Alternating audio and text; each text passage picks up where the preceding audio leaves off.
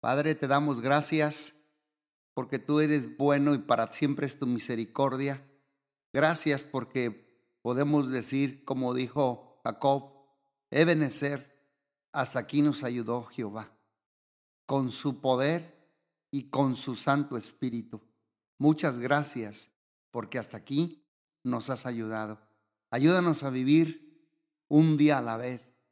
Ayúdanos, Padre, a no vivir absorbidos por el pasado, para que no nos cause depresión, ni tampoco absorbidos por el futuro, para que no nos cause ansiedad. Ayúdanos a vivir un día a la vez, confiando y dependiendo de ti. En el nombre de Jesús, amén. Así como escucharon, un día a la vez es lo que necesitamos aprender a vivir. Y hoy le pido al Espíritu Santo, en el nombre de Jesús, que me ayude a ver un poquito sobre lo que es un corazón que habla con amor. Hablando de la comunicación todavía, pero a este subtítulo le puse un corazón que habla con amor. Y no sé si usted ha leído un libro eh, para parejas Ah, hay un libro muy bueno que le recomiendo para parejas y también para jóvenes que se llaman Los cinco lenguajes del amor. Pero hoy quiero hablar sobre un corazón que habla con amor, que son muy parecidos. Quiero hablar de los lenguajes del amor en la comunicación. Y todo va a ser tomado del libro de Lucas, cada uno de los lenguajes del amor. Nosotros, una vez que nos damos cuenta de que las relaciones tienen propósitos más profundos en la vida que los mismos logros. Nuestra meta entonces debe ser pues encontrar la forma de satisfacer las necesidades de nuestros semejantes. ¿De qué manera? Pues utilizando palabras que satisfagan sus necesidades emocionales de nuestros hijos, de nuestra esposa, de nuestros hermanos, de nuestros amigos y de los que nos rodean que también conozcan las expresiones afectuosas que los hace sentir bien a mí mismo, a ti mismo y a ellos también, siendo libres del egoísmo, porque es como el azúcar y la crema, los dos ingredientes que complementan el sabor de una comunicación más profunda y más íntima. Así es que todos necesitamos una o más de las siguientes expresiones de amor sincero para que nuestra vida tenga un buen sabor. Mi vida, mi vida matrimonial, mi vida de soltero, mi vida como madre, mi vida como padre, mi vida como líder, mi vida como servidor, mi vida como trabajador de una empresa, mi vida como chef, en cualquier sitio y área que te encuentres, necesitamos estas expresiones de amor para que nuestra vida tenga un buen sabor. Filipenses 2.4 dice, no mirando cada uno por lo suyo propio, sino cada cual también por lo de los otros. Fíjate bien, aquí Pablo nos ayuda a colocar el egoísmo a un lado y pensar en el prójimo, pensar en los demás, pensar en la gente, pensar en las amistades, pensar en los hermanos, pensar en los hijos, etcétera, etcétera. Y en los en corazón que habla con amor, en los lenguajes del amor está el primero, se llama el lenguaje del tiempo. Así es que el lenguaje del tiempo es dar una dosis generosa de atención íntima, tanto de calidad como de cantidad. Por ejemplo, atención concentrada. Este es un lenguaje del tiempo. Así es que hay que dejar el periódico a un lado el celular a un lado, las llamadas a un lado, las noticias a un lado, el Facebook a un lado y hay que dar una atención concentrada. Este es el lenguaje del tiempo. También aquí entra el contacto visual.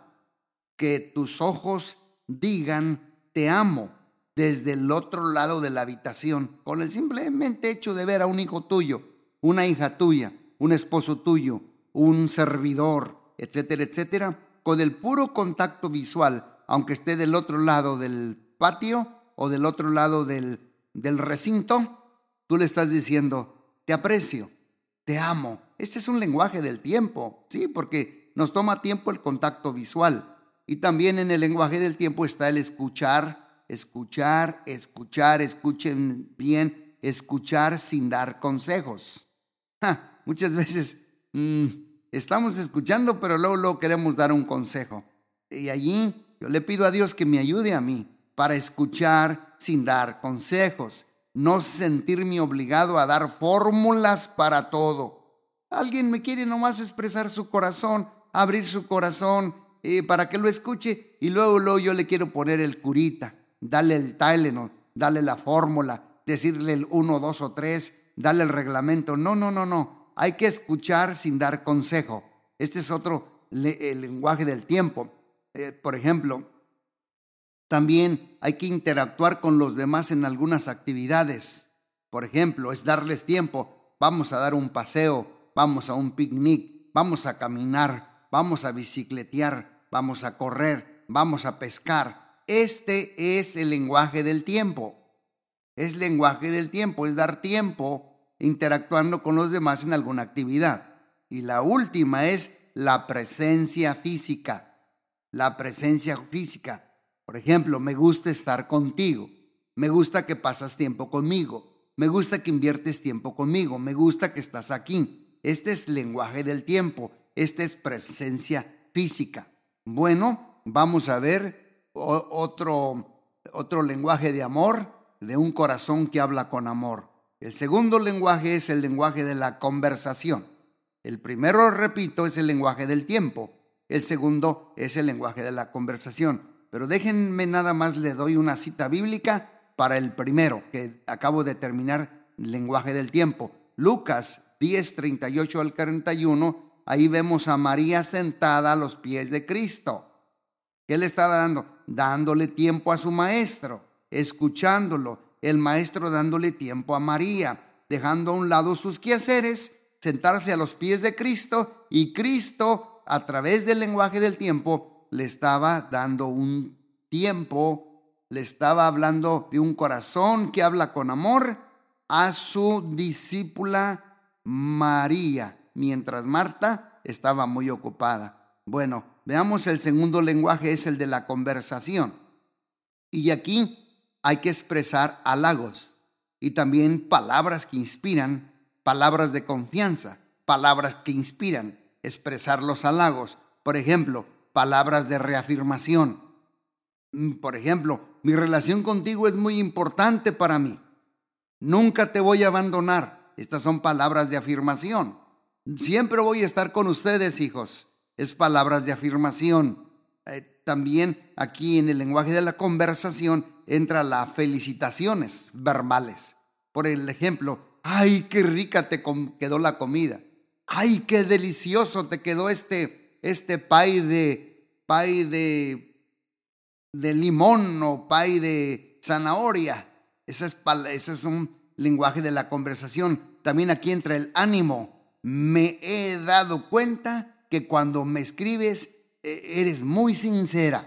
Ese es el lenguaje de la conversación. También está el aprecio. Te agradezco mucho que hayas limpiado el patio. Y aquí también en el lenguaje de conversación entran palabras amables, como por ejemplo, te amo, lo siento, me perdonas, I'm sorry, te lastimé. Aquí entran palabras amables. Y el ejemplo bíblico aquí es la parábola del árbol que se conoce por sus frutos, Lucas 6:43, que dice, cada árbol se conoce por su fruto. Fruto, hablo, estoy hablando del fruto del lenguaje de conversación. Dice la Biblia, porque de la abundancia del corazón habla la boca. Y el tercer lenguaje de amor es el lenguaje de las acciones. El lenguaje de las acciones. Y allí hay que hacer cosas que sabemos que le gustan a la otra persona, a las otras personas, a los otros amigos, a los otros hermanos. Ese es un lenguaje de las acciones. Por ejemplo, acciones de servicio.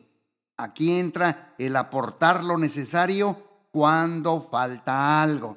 También trabajando juntos, limpiar, cocinar, hacer mandados, arreglar el jardín, pintar, etcétera, etcétera. Es trabajar juntos. Este es lenguaje de acciones. También en el lenguaje de acciones es reconocer las necesidades. Si te sientes mal, descansa mientras yo recojo la mesa.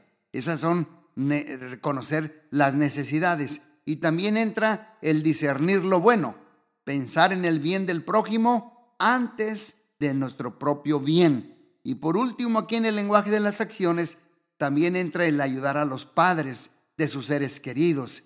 Por ejemplo, le puedes decir, si quieres voy a cuidar a tu, a tu mamá o a tu abuelita al hospital. Si quieres, hoy voy, descansa. Yo le llevo de comer a tu papá que es que enviudó. Yo te ayudo, yo te apoyo. Ese es el lenguaje de las acciones. Y el ejemplo bíblico es el buen samaritano. Cuando vio al pobre, recuerda que el sacerdote pasó de largo y el levita igual. Pero el samaritano lo vio, lo vio herido, lo vio moribundo, lo vio tirado y fue movido a misericordia. Después le colocó aceite y le puso vino y también se le acercó y vendó sus heridas, lo montó en su asno y lo llevó al mesón. Ah, este es el lenguaje de las acciones. Este samaritano puso acciones y hay veces que tenemos que orar, pero también hay veces que tenemos que actuar y dejar de orar. Eh, orar y hay veces que tenemos que ponerle patitas a la oración orando pero también con el mazo dando. Y el cuarto lenguaje es el lenguaje de los detalles. Los vuelvo a repetir, el primero el lenguaje del tiempo, el segundo el lenguaje de la conversación, el tercero es el lenguaje de las acciones y el cuarto es el lenguaje de los detalles. Por ejemplo, allí entra regalar como símbolo de amor. Hay que regalar como símbolo de amor. Por ejemplo, transmitir tu amor y afecto por medio de regalos. Descubrir cuáles son las cosas que más desea la persona que quieres regalarle, que quieres darle, que tú amas. Descubre cuáles son las cosas que él, ella, ellos, aquellos más desean. Y también no utilicemos los regalos como medio para convencer o sobornear. No, hay un versículo en la Biblia que dice de amor puro amor no fingido. Así es que no utilices los regalos como medio para convencer o, sobornar. Y también aquí lo importante es el detalle, no el costo. Muchas veces decimos, le voy a comprar esto para ver si, a ver si lo aplaco, la aplaco, a ver si me... No, no, no, no. El, importante aquí es el detalle, no el costo, pero debe ser proporcional. Por ejemplo, las notitas de admiración y de ánimo se consideran dentro de los detalles y este se llama el lenguaje de los detalles. Y el ejemplo bíblico aquí es la ofrenda de la viuda. Jesús vio cómo los ricos que daban ofrenda daban de lo que les sobraba, pero vio una viuda muy pobre que, que depositó dos blancas y dio todo el sustento como aquella mujer también que regó con sus lágrimas los pies de Cristo luego se soltó el pelo y rompió el frasco de alabastro y lo regó sobre su maestro. Yo recuerdo cuando dice los que estaban allí, Simón, el que estaba allí, el, el fariseo y también Judas dijeron, qué desperdicio. Yo quiero decirte que sí, qué desperdicio, desperdíciate por Dios, desperdíciate por Jesús, con el lenguaje de los detalles. Da, regala, porque es más bienaventurado dar que recibir. Y el último es el lenguaje del contacto físico. Este es el contacto tierno, es un contacto amoroso, es un contacto cariñoso y allí se incluye, si está uno casado, besar, acariciar, abrazar, hacer contacto debajo de la mesa, tomarse de las manos. También entra el masaje en la espalda, los casados, y en los pies, también poner la mano sobre el hombro a tu amigo, a tu amiga, a tu hijo, a tu hija, a tu hermano, a tu vecino. Un contacto poniendo la mano sobre su hombro. Y allí entra eh, Jesús que fue ungido por una mujer pecadora en Lucas 6, 7, 36. Y le dijo que estaba Jesús en la casa de Simón el fariseo y una mujer pecadora llorando con sus lágrimas enjuagó los pies de Jesús y luego quebró el perfume y los puso a los pies de Jesús. Esos son exactamente los cinco lenguajes de amor, que es un corazón que habla de amor. Aquí hay una pregunta. ¿Cómo descubro el lenguaje del amor de una persona? ¿Cómo descubro el lenguaje del amor de mis, de mis colegas, de mis amigos, de mis empleados? Usaste las siguientes preguntas. ¿Qué comentarios negativos expresa más seguido respecto a, lo que no hago? ¿Qué comentarios negativos expresa más seguido respecto a lo que no hago? Bueno, ahí vas a descubrir el lenguaje de amor de una persona. Otra, pregúntate otra, otra cosa. ¿Qué cosa me pide hacer con más frecuencia? Otra pregunta, ¿cómo demuestra su amor a los demás esa persona? Pues vas a descubrir ahí rápido cuál es el lenguaje de su amor. Y también he preguntado amablemente, ¿qué le importa más? Ahí vas a descubrir el lenguaje de amor de cualquier persona, tu cónyuge, tus hijos, tus empleados, tus miembros de una iglesia, de, de, un, de una empresa de donde tú trabajas, etcétera, etcétera. Puedo contestar a otro en su lenguaje de amor a pesar de que no tengo deseos de hacerlo. Mira lo que dice Proverbios 25, 11. Manzana de oro con figuras de plata es la palabra dicha como conviene. Manzana de oros, como dice con figuras de plata, es la palabra dicha como conviene. Así es que estás escuchando de verdad y vamos a ir concluyendo con siete errores que debemos evitar al estar escuchando. El primer error es no creas que tú debes hablar siempre. No creas que tú debes hablar siempre. Eclesiastés 3:7, tiempo de romper, tiempo de coser, tiempo de callar y tiempo de hablar. Así es que son, este es el primer error que debemos evitar al escuchar. No creer que debemos hablar siempre. Segundo error, no aconsejar antes de pensar. O sea, no abrir la boca antes de pensar, porque hay muchos que disparan y luego que disparan apuntan. No, no aconsejes antes de pensar. Proverbios 18:13 dice, al que responde palabra antes de oír, les fatuidad y les oprobio. Este es un segundo error. Tercer error que debemos evitar al escuchar. No te pongas a la defensiva. Baja la guardia. No te pongas a la defensiva. Proverbios 19:11 dice, la cordura del hombre detiene su ira, su furor, y su honra es pasar por alto la ofensa. Así es que no hay que estar a la defensiva. Hay muchos que te vas acercando y parece que ya están con sus dos puños empuñados. Yo sé que ese tipo de persona, y si usted es así, es que está muy lastimado y necesita sanidad. Baja la guardia, no te pongas a la defensiva. Este es un error que debes evitar al escuchar. Número cuatro, no estalles con demasiada facilidad. No hay que estallar. Rápido, rápido explotamos, rápido estallamos. Proverbios 15 y 18 dice, la mujer o el hombre iracundo promueve contiendas, mas el que tarda en airarse apacigua la rencilla. Vamos al número 6. Nunca te burles de los demás. Este es el sexto error que debemos de evitar al escuchar. Nunca te burles de los demás.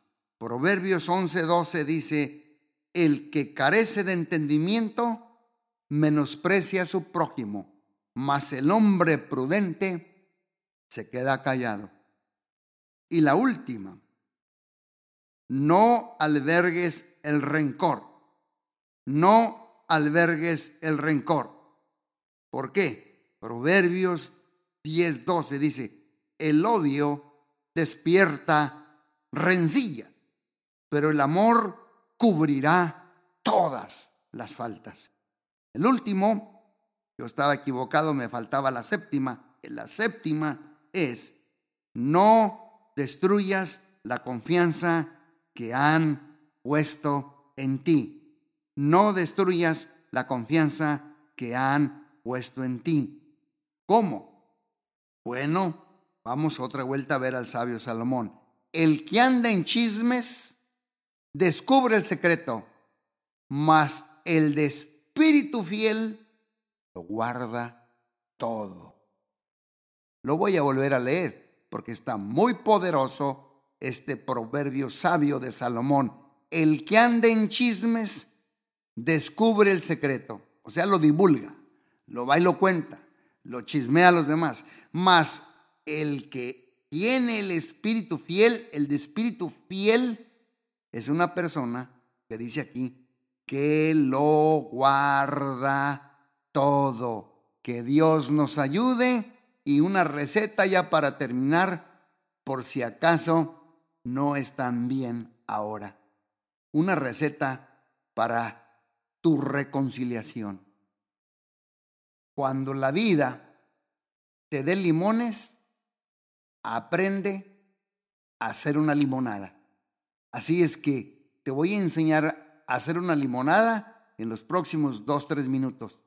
Practica la mezcla de estos siguientes ingredientes y descubre la dulzura de reconciliar las diferencias dolorosas.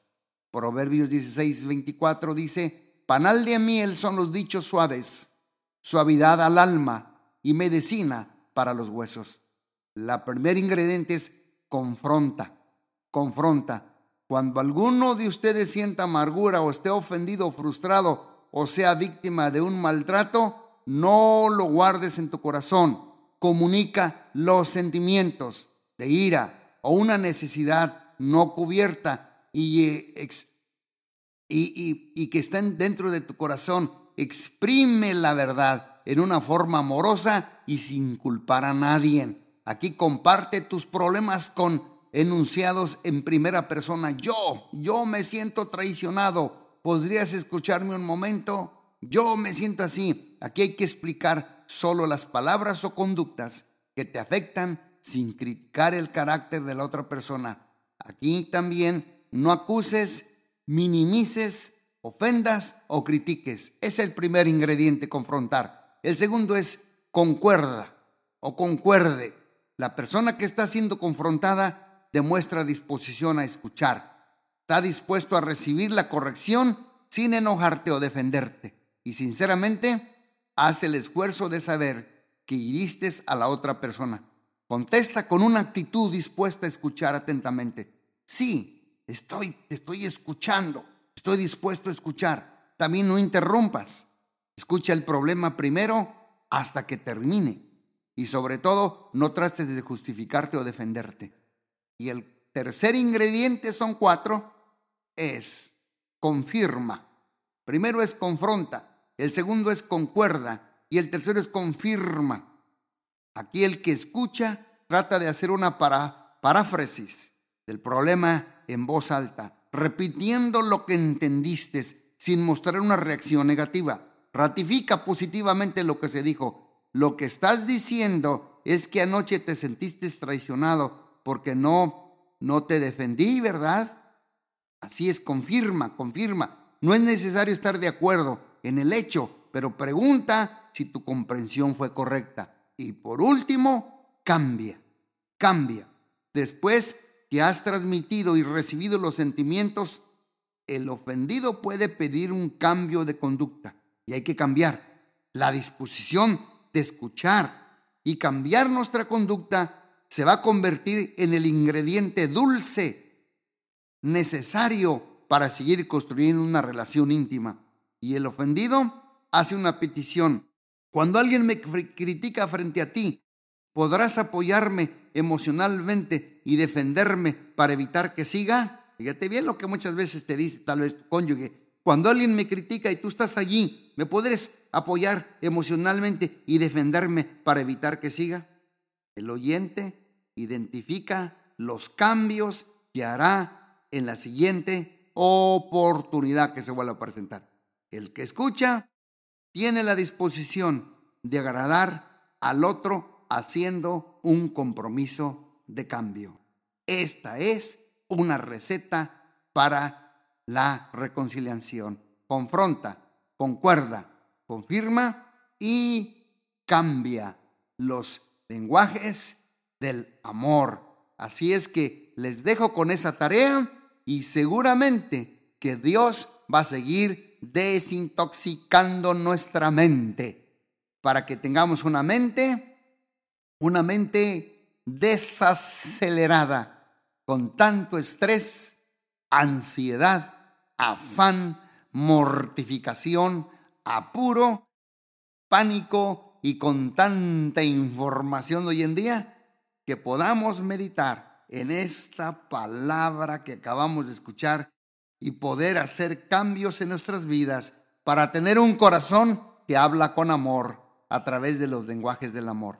Padre, te doy gracias por esta palabra y bendigo a todos los que nos siguen vez tras vez a través de estos medios y plataformas.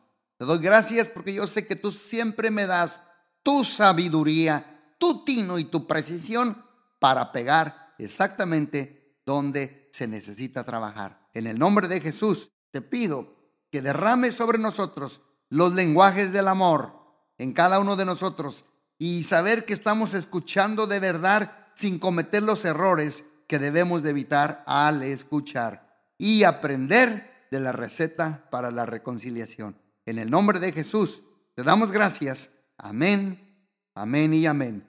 Dios los bendiga muy ricamente.